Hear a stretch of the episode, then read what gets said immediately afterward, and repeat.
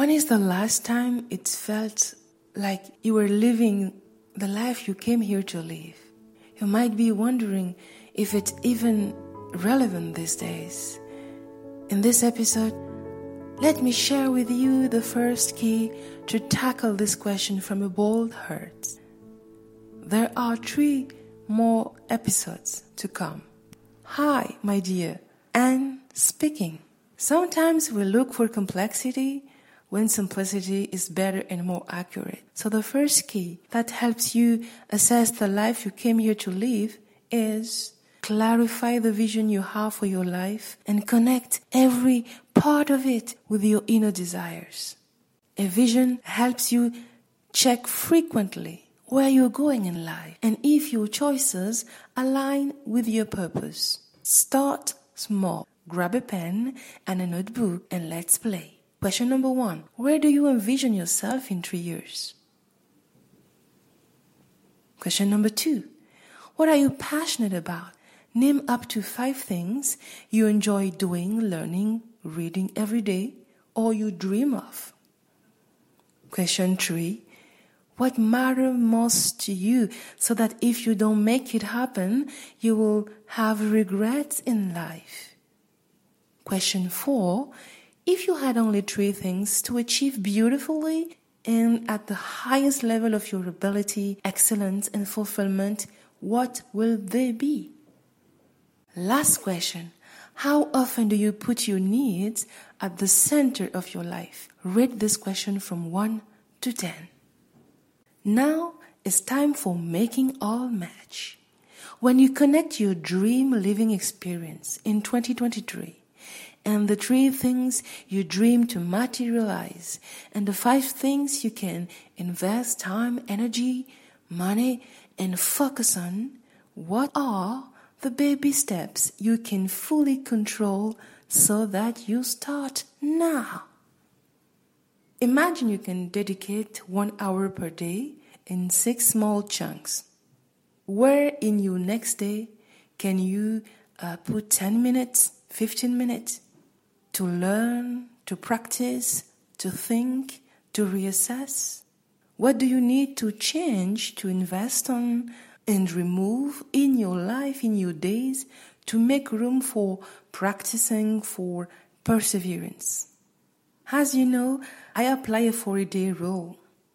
So you can also just experiment that deadline. Give yourself 40 days.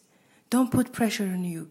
Just find 15 minutes every day to work on your vision. And by the end of December, you will be surprised by the power of your imagination. Dream about it. Feel it. Start imagining it. Try again and again. Simple secret. When it feels right for you, you become unstoppable because your belief become intrinsic. Another thing happens. You live in a state of I have. You already have it because it feels right for you. You're not in a state of I need. So you will be experiencing more creative questions. How can I have this? What is the smart cut? to have or achieve this? Oh, another question. If someone has already achieved where I'm going, what did he read? How did he think? What questions did he ask? You know what? I'm smiling. I'm smiling because I remember these words from Tony Robbins. Change your questions, change your life. You can use whatever you want for baby steps. A favorite actor or singer or a brand that illustrates what you see so that you can come and refine it later. You can draw or even write the name of a movie that answers each question or pick some pictures you search online and assemble them. This episode is your creative room. It goes beyond a vision board because a vision board is great, but it makes you want things externally. Having a vision of your life is more about inspired writing, inspired action, listening to your soul, synchronicities, awakening your intuitive and psychic powers.